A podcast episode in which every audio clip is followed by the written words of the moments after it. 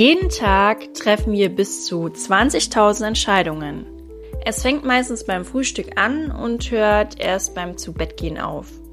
Die Wahl zu haben, Entscheidungen zu treffen, ist ein hohes Privileg in der westlichen Welt. Wir können unser Leben selbst in die Hand nehmen.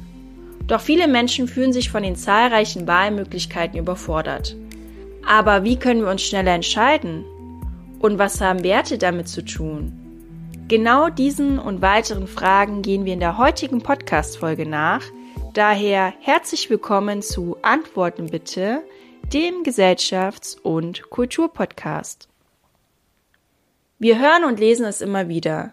Wir leben in einer Multi-Optionsgesellschaft und gehen angeblich genau daran kaputt. Diese These stellte beispielsweise der französische Soziologe Alain Ehrenberg auf. Den extremen Anstieg an Depressionen erklärt Ehrenberg anhand des gesellschaftlichen Zwangs, individuell sein zu müssen. Doch genau dadurch entsteht ein enormer Druck. Die scheinbar unendlichen Möglichkeiten vergrößern die Chance, das Falsche zu wählen. Wir sind überfordert von den Optionen und uns begleitet die Angst, nicht das Beste aus unserem Leben zu machen.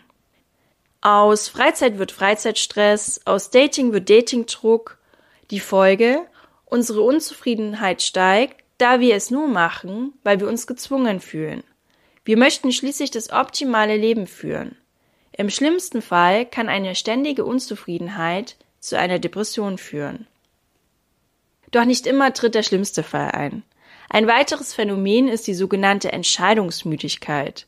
Bedeutet, wir haben über längere Zeit zu viele Entscheidungen treffen müssen und sind aufgrund der Vielzahl an Optionen überfordert, sodass wir keine Entscheidungen mehr treffen können.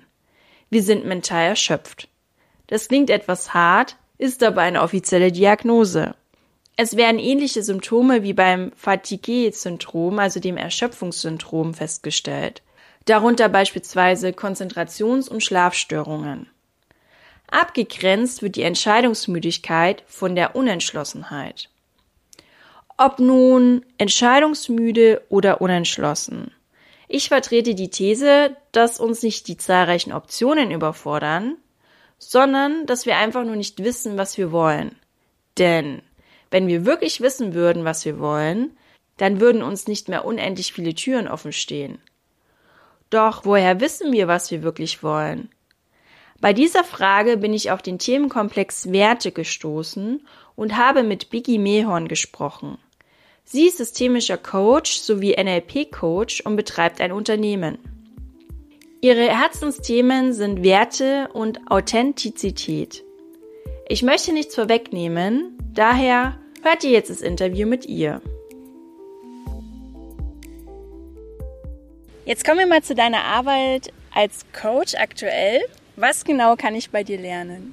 Also bei mir kannst du deine unterbewussten Werte finden und kennenlernen und damit deine Potenziale ja, und Talente erkennen, entfalten, in deine Stärke kommen und das alles auf eine sehr leichte und authentische Art, wie es eben für dich genau richtig ist, ohne da irgendwas übergestülpt zu bekommen.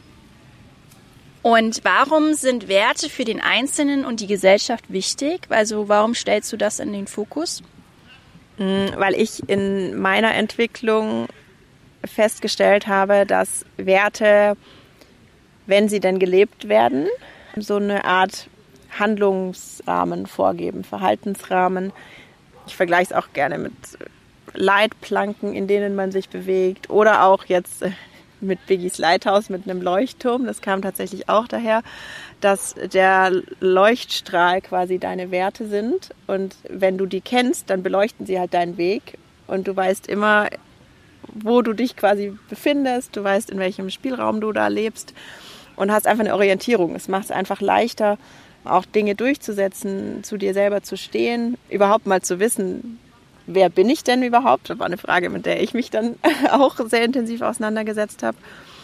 Und im Endeffekt sind Werte ganz eng mit unserer Lebensqualität und damit mit unserer Zufriedenheit verknüpft. Das heißt, wenn ich meine Werte lebe und ich sage immer so schön, wenn mein Wertekonto ausgeglichen ist, dann habe ich das Gefühl, das gibt alles einen Sinn und es fühlt sich gut an. Ich mache was Erfüllendes und ich bin einfach so zufrieden. Und wenn jetzt, wenn jeder in der Gesellschaft seine Werte leben würde und die Werte kennen und leben würde und alle zufrieden wären, dann hätten wir, glaube ich, sehr, sehr viel weniger Probleme und Herausforderungen auf dieser Welt, weil jeder ja ein Stück weit für sich mehr seine Identität kennen würde und damit ja auch Konflikte ganz anders ablaufen können. Mm, Im Gegenzug dazu natürlich, wenn wir als einzelne Personen nicht unseren Werten, sondern fremden Werten folgen, die vielleicht in der Gesellschaft gut angesehen sind, die uns vielleicht durch Kindheitsprägungen, Schule, was auch immer, Freundschaften, die wir da irgendwo aufsammeln und denken, das sind unsere Werte. Wenn wir dann fremde Werte erfüllen, dann sind wir ja als Einzelpersonen nicht zufrieden. Das heißt, wir tragen ja auch diese Unzufriedenheit in unserem Leben mit, in, in den Job, in die Freundschaften, in die Beziehungen. Und so nimmt das ja alles seinen Lauf dass sich das dann in der Gesellschaft widerspiegelt, diese Unzufriedenheit. Und was sind das für Werte, die uns so mitgegeben werden, die uns jetzt nicht so fördern oder die uns vielleicht auch daran hindern, glücklich zu sein, die wir in uns tragen, aber vielleicht in der Gesellschaft nicht so positiv angesehen werden? Also ich habe das bei mir, ich würde jetzt keine Liste sagen, es gibt keine Liste von Werten, die sind irgendwie schlecht angesehen oder, oder die besonders gut, aber ich habe es bei mir einfach gemerkt, ich habe zum Beispiel den Wert Selbstbestimmtheit. Und auch so Werte wie Selbstfürsorge zum Beispiel. Da habe ich gemerkt, da kommt in der Gesellschaft dann oft so eine Resonanz wie, naja, das ist aber schon egoistisch, wenn du das machst. Du kümmerst dich ja jetzt aber nur um dich. Ja, das finde ich jetzt ja aber irgendwie, also finde ich irgendwie nicht gut. Da kommen ganz, ganz viele Bewertungen rein, die wir einfach irgendwo mal aufgesammelt haben. Ähm, dass aber Selbstfürsorge was sehr Gesundes ist wenn wir es in einem gesunden Maß natürlich leben und das jedem einzelnen Menschen gut tut und es was ganz anderes ist als Egoismus, das kommt in dem Moment natürlich nicht. Und wenn ich halt solche Werte habe und die nicht lebe und nicht dazu stehe, dann ja, geht es mir als Einzelperson am Ende nicht gut.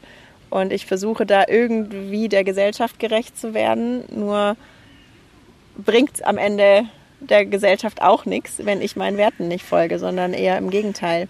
Aber da kommen einfach ganz viele Konditionierungen mit rein. Und wir sagen, oh nee, das, das macht man nicht, das habe ich aber so noch nie erlebt, das habe ich so nicht gelernt, dass wir uns auch dann einfach gar nicht trauen, unsere wahren Werte zu leben und dazu zu stehen. Einfach aus Angst vor Ablehnung. Das ist sowas, was, glaube ich, immer dahinter steht. Wir wollen ja als Mensch dazugehören, wollen in der Gemeinschaft aufgenommen sein, wollen uns da wollen oft nicht auffallen, lieber mitschwimmen und dafür vielleicht ja nicht so ganz zu uns stehen, uns lieber ein bisschen verstellen, um gemocht zu werden. Und was genau bringt es mir noch, meine Werte zu kennen? Also welchen Vorteil habe ich davon? Du meintest einmal, ich bin nicht so unzufrieden mehr mit mir. Welchen Vorteil habe ich noch davon? Du hast quasi immer deinen eigenen Kompass in der Tasche bei jeder einzelnen Entscheidung, die du triffst, von morgens, von was will ich essen, wie will ich meinen Tag gestalten, wie möchte ich mich in der Freundschaft verhalten, wie zeige ich mich im Job. Du kannst quasi bei jeder Entscheidung oder jeder Möglichkeit, wo du sagst, oh, nehme ich vielleicht den Job, nehme ich den anderen Job, gehe ich das Angebot ein oder doch nicht, hast du immer die Möglichkeit, deine Werte rauszuholen als Kompass und zu sagen, okay, wenn ich hier rechts lang gehe, sind dann meine Werte erfüllt oder fallen dann vielleicht Werte unter den Tisch? Und ich kann es von vornherein schon sagen, dass ich diese zwei Werte dort nicht leben kann. Und kann mir dann überlegen, ob ich den Job zum Beispiel trotzdem machen möchte. Oder ob ich sage, dann ist es vielleicht noch nicht das und ich suche weiter.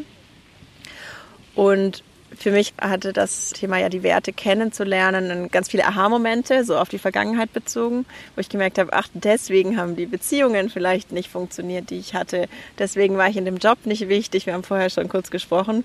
Ich war ja im Konzernjob und zwei meiner wichtigsten Werte sind Kreativität und Selbstbestimmtheit. Die konnte ich einfach überhaupt nicht ausleben, einfach ach. aufgrund der Strukturen. Und damit ist halt auch im Nachhinein, also wir sind da ganz viele Lichter aufgegangen. Und das ist interessant. Spannend ist es dann natürlich aber auf die Zukunft zu gucken und zu sagen, was bieten mir denn meine Werte für Chancen und Möglichkeiten? Also die Werte geben dann eben auch einen Hinweis darauf, wo sind denn noch Potenziale, die ich noch nicht lebe? Wo habe ich denn vielleicht noch Talente, die ich mir einfach nicht erlaube? Ich hatte zum Beispiel eine Kundin, bei der kam als unterbewusst und sehr großer Wert raus Inspiration Und eben auch dieses, ich möchte gerne eine Inspiration für andere sein. Und sie schreibt jetzt ein Buch über einen Teil von ihrer Geschichte. Und da kriege ich immer noch Gänsehaut, wenn ich das erzähle. Weil das was ist, wo sie sagt, davor habe ich immer gedacht, wen interessiert das denn? Wen kann ich denn, also mit meiner Geschichte? Ich hatte das immer mal wieder im Kopf, aber ich habe mir das nie erlaubt zu sagen, dass das spannend sein könnte. Jetzt, wo ich weiß, dass einer meiner größten Werte Inspiration ist, weiß ich auf einmal, warum ich das machen möchte und kann auch dazu stehen. Das heißt, du hast quasi, Werte geben dir diese innere Stabilität, dass du weißt, warum du bestimmte Dinge machst und warum du bestimmte Dinge vielleicht auch nicht machen möchtest und dir da den Raum schaffen für andere Dinge, die eben positiv auf dein Wertekonto einzahlen.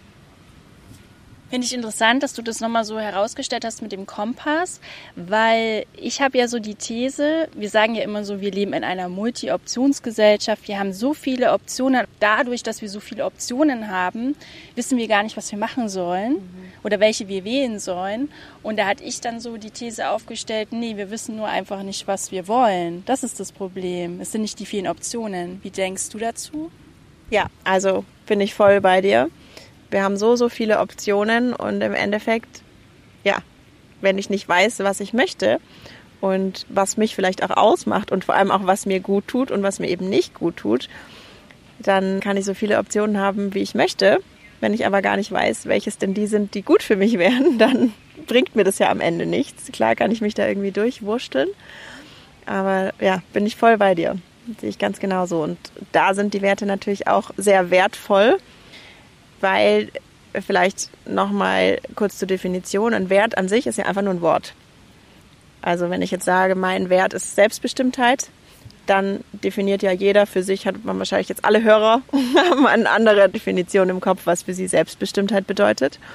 Und Werte werden eben erst richtig wertvoll, wenn sie ein Verhalten verändern oder beeinflussen. Das heißt, ich kann jetzt sagen, oh, mein Wert ist Selbstbestimmtheit, wenn ich den aber gar nicht in meinem Alltag integriere und mein Verhalten nicht darauf ausrichte, dann bringt mir der rein gar nichts. Dann habe ich den auf dem Zettel stehen, kann sagen, oh toll, mein Wert ist Selbstbestimmtheit.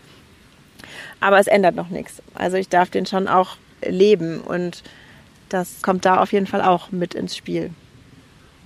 Genau, jetzt habe ich quasi meine Werte identifiziert und jetzt muss ich sie leben, wie du auch gesagt hast. Wie mache ich das? Wie integriere ich jetzt die Werte in meinen Alltag? Mhm. Mm, ich darf sie leben, würde ich gerne sagen, weil das ja schöner klingt, uns auch besser trifft. Mm, also meistens ist es tatsächlich so, dass es nachdem die Coaches oder auch ging wir auch so, nachdem diese Werte dann auf dem Tisch liegen und dann auf so einer schönen Wertekarte stehen, dass erstmal so dieser Moment kommt von, wow, die sind aber ganz schön groß. Jetzt bin ich erstmal kurz erschlagen. Was mache ich denn damit? Und da arbeite ich dann eben sehr, sehr gerne mit einem Wertekonto, dass wir wirklich auch dann im Coaching gucken, was sind denn für dich wertvolle Aktivitäten? Wie findest du denn für dich wertvolle Aktivitäten, wo du sagst, okay, gibt Sachen, da bin ich total im Flow. Dann ist es zum Beispiel ein Indienst dafür, dass diese Aktivitäten eben positiv auf dein Wertekonto einzahlen. Oder gibt es Aktivitäten, dabei geht es mir immer schlecht. Die ziehen mir richtig Energie. Ich merke richtig, oh, danach bin ich immer unzufrieden dann ist das zum Beispiel was, wo man gucken könnte, okay, habe ich denn vielleicht einen Wert dahinter, den ich da komplett nicht erfülle und wo, wo diese Aktivität komplett dagegen geht. Und so kann man sich dann Schritt für Schritt annähern, aber das ist ein Prozess. Also das ist nicht so, jetzt kenne ich meine Werte, cool, von heute auf morgen lebe ich die zu 100 Prozent, sondern es ist einfach ein Prozess, ähm, in dem man sich ja selber kennenlernen, selber finden darf und die Werte als Teil der eigenen Identität einfach auch dann immer mehr ausleben darf und sich entfalten darf. Und das ist ein sehr, sehr spannender und sehr, sehr schöner Prozess, den man eben nicht als, ich hatte es letztens mit einer Kundin, die hat so schön gesagt, jetzt habe ich einen ganzen Haufen vor mir liegen. ich dann gesagt habe, drehst dir bitte und sag, du hast einen ganzen Haufen voller Möglichkeiten und Chancen, wo du jetzt quasi aus dem Vollen schöpfen kannst und einfach ausprobieren darfst, was deinem Wertekonto gut tut. Und sind die Werte dann feststehen, wenn ich die identifiziert habe, oder können die sich dann in meinem Leben noch ändern? Also ich habe es in der Ausbildung so gelernt, dass die Werte immer so für sieben Jahre sich so einpendeln und so relativ gleich sind. Aus meiner Erfahrung raus würde ich jetzt sagen, dass so ganz große Werte, wie zum Beispiel bei mir die Selbstbestimmtheit, kann ich mir aktuell nicht vorstellen, dass sich die komplett aus meinem Leben irgendwann verändert und ich sage, ich gehe total ins Gegenteil. Was sich je nach Lebensphase ändern kann, ist die Priorisierung der Werte. Also wir finden am Ende quasi sechs Werte, die wir am Ende so rausfinden. Und da kann es immer mal sein, je nach Lebensphase. Habe ich gerade Kinder, habe ich gerade einen neuen Job, habe ich gerade eine neue Beziehung, dass ich manche Werte für wichtiger empfinde. Gesundheit zum Beispiel ist meistens in den jungen Jahren noch nicht ganz so wichtig, weil sie ist meistens einfach da. Wir nehmen sie gerne als selbstverständlich. Wenn wir aber älter werden, das habe ich gerade bei älteren Kundinnen, die dann sagen, oh ja, die, also Gesundheit ist ein sehr, sehr wichtiger Wert, weil ich vielleicht das ein oder andere Zipperlein habe und deswegen habe ich da mehr den Fokus drauf. Also das pendelt sich so ein von der Priorisierung, aber ich würde sagen, so alle sieben Jahre können sich die Werte ein bisschen wandeln. Auch wenn ich davon überzeugt bin, dass so diese großen Grundwerte, wenn man die einmal hat, dass die nicht auf einmal aus dem Leben verschwinden. Und ein Fokus von dir ist ja auch, wie gesagt, das authentisch sein. Was hat es mit den Werten zu tun? Also wie ist da die wechselseitige Beziehung? Gibt es da eine oder wie kann man sich das vorstellen? Also wenn ich meine Werte kenne, dann habe ich die Möglichkeit, mein Verhalten nach meinen Werten auszurichten. Und damit wirke ich und fühle ich mich sehr authentisch, weil ich weiß, was mich innerlich bewegt und ich verhalte mich genauso und kann das quasi auch nach außen transportieren. Das heißt, ich muss mich nicht verstellen. Wenn ich jetzt meine Werte nicht kenne, dann ist es mir deutlich schwerer gefallen, überhaupt zu wissen, wer bin ich denn und wie bin ich denn quasi inauthentisch? Wer ist denn Biggie? Was macht denn überhaupt Biggie gerne, wenn sie unabhängig von Partner, Freunden irgendwas macht?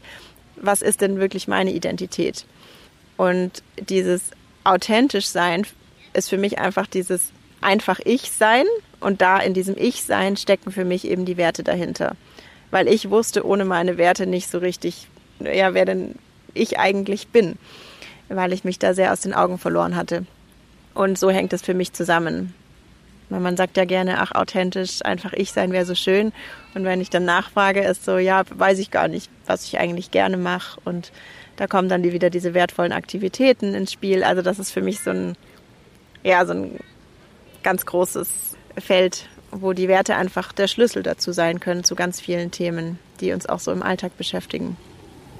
Interessant auf jeden Fall, weil wir sind ja so schon auf Harmoniesucht so ein bisschen getrimmt. Ja.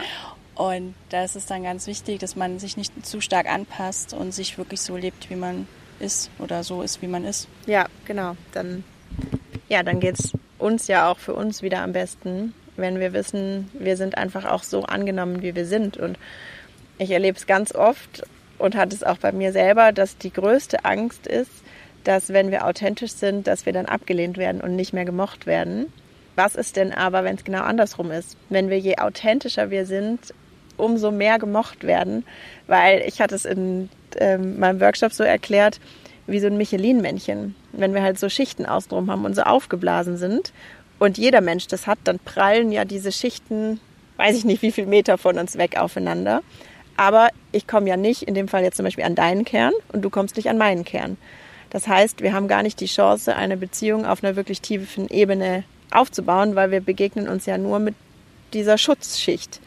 Wenn wir die jetzt aber platzen lassen und abbauen und an den Kern kommen, dann lerne ich dich ja richtig kennen und kann auch dann entscheiden, okay, das passt, da ist überhaupt eine tiefe Beziehung möglich. Ganz anders, wie wenn wir uns halt immer nur auf einer viel oberflächlicheren Ebene begegnen. Also da, ja, ist es für mich eben sehr, sehr wichtig, dann auch zu dieser Authentizität zu stehen und zu sagen, hey, pass auf, vielleicht passt es mit uns in dem Fall nicht oder es passt eben sehr gut und es ist ja total schön. Manchmal hat man das ja mit Freunden, dass man sagt in bestimmten Situationen, oh, da habe ich dich nochmal von einer ganz anderen Seite kennengelernt. Das wusste ich ja gar nicht, dass du das auch machst, weil man sich vielleicht sonst gar nicht getraut hat, sich so zu zeigen. Und ich habe es noch nie erlebt, dass jemand abgelehnt wurde, weil er authentisch war. Weil wenn ich das verkörper, was ich fühle, dann habe ich eine ganz andere Ausstrahlung, wie wenn ich ständig damit beschäftigt bin, einen Schein aufrecht zu erhalten. Und das ist ja eine ganz andere Energie, die ich ausstrahle, wenn ich einfach so sein kann. Wie ich vorher auch zu dir gesagt habe, wenn du mich auf der Straße siehst, ich bin genau so, wie du mich auf Instagram oder sonst wo online siehst, weil ich halt einfach weiß, was ich auch verkörper und das eben auch lebe, was ich erzähle. Und das für mich zumindest sind solche Menschen sehr, sehr sympathisch, sehr, sehr nahbar auch. Und ja, ich finde, das schafft Vertrauen, wenn man sich traut, authentisch zu sein. Vielen Dank. Jetzt kommen wir zu der Abschlussfrage. Die stelle ich ja jedem Gast. In drei Worten oder in einem Satz, wie würdest du die aktuelle Gesellschaft beschreiben? Hm, in sehr starker Bewegung. Warum? Ja. Weil, ja, ich glaube, wir haben spannende Jahre hinter uns, wo es auch viel um Abspaltung, um ja, absolut richtig und falsch ging, wo sich sehr viele Fronten gebildet haben. Und ich erlebe jetzt, dass es in vielen, zumindest in kleineren Gruppen wieder in eine gemeinsamere Richtung geht, dass so das Miteinander und auch das reale Leben, dass das nochmal eine neue, ja, eine neue Bedeutung bekommen hat, ähm, da viel mehr Wertschätzung dafür da ist, zumindest bei mir und in meinem Umfeld, als es davor war. Und ich glaube, da sind wir einfach als Gesellschaft total in Bewegung, wo da die Richtung hingeht, gerade in der Zeit von, es geht auch alles online und ähm, wie viel wollen wir denn überhaupt noch in Präsenz haben? Ja, ich erlebe es in der Coaching-Branche ja ganz stark. Natürlich kann ich für alles einen Online-Kurs machen, nur ja, hat alles seine Vor- und Nachteile. So eine reale Begegnung ist für mich einfach auch was sehr, sehr Wertvolles und sehr, sehr Schönes. Und da habe ich das Gefühl, sind wir einfach in, in vielen Wellen. Ich, ich habe da gerade dieses Bild von einfach ganz viele Wellen, die vielleicht auch nochmal aufeinander schlagen, vielleicht auch mal, wo es nochmal hochspritzt, wo nochmal Themen hochkommen, aber dass wir da dabei sind, wieder in einen Flow zu kommen oder jeder für sich da auch seinen Flow finden darf. Vielen Dank dir. Sehr gerne. Danke für die Chance, dass ich hier sein durfte und von meinem Herzensthema berichten durfte. Und das war Biggie Mehorn. Sie betreibt das Biggies Lighthouse Coaching und hilft ihren Klienten mit Coachings in Kleingruppen, Einzelcoachings und Workshops, ihre Werte und Visionen zu finden, sowie ein authentisches Leben zu führen. Ihr findet alle Infos zu ihr und ihrem Angebot in der Beschreibung. Ihr könnt sie übrigens auch einfach bei Instagram anschreiben. Sie antwortet sehr schnell und wird auf eure Fragen eingehen. So, das war's heute von mir und dem Podcast Antworten bitte. In der nächsten Podcast-Folge spreche ich mit einem Professor der Kommunikationswissenschaft über das Phänomen Cancel Culture. Wir hören uns also in zwei Wochen wieder. Abonniert den Podcast, damit ihr die Folge auch nicht verpasst. Habt ihr selbst ein Thema auf dem Herzen oder wollt ihr Feedback abgeben? Dann kontaktiert mich gerne per Mail. Die Kontaktdaten findet ihr in der Beschreibung. Bye bye, haut rein und habt noch einen wertvollen Tag.